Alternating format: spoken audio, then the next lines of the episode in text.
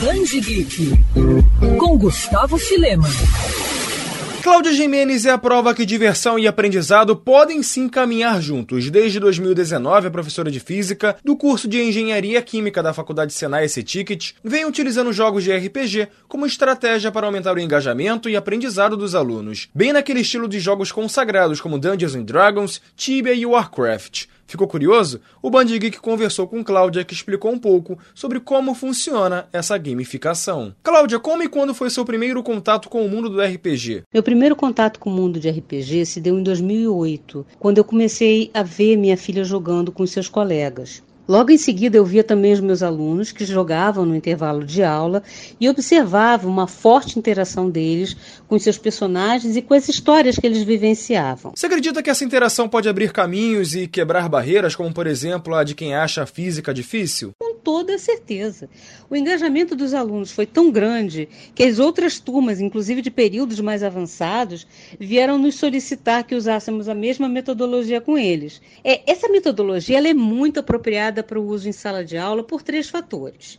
Primeiro, porque o aluno precisa desenvolver sua capacidade de fazer escolhas e tomar suas próprias decisões.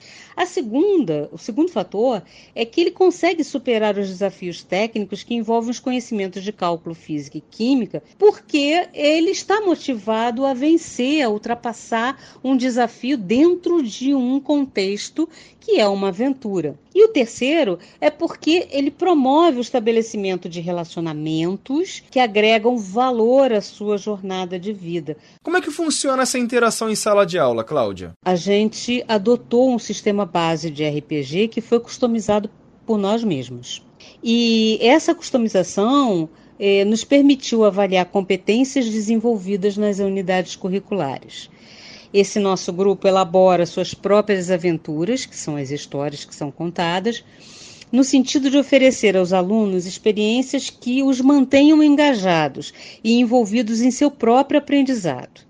Nessas histórias, a gente insere desafios que, para serem ultrapassados, os alunos precisam dos conhecimentos técnicos que lhes foram passados através dos conteúdos oferecidos nas salas de aula e também eles precisam demonstrar as competências socioemocionais. Quer ouvir essa coluna novamente?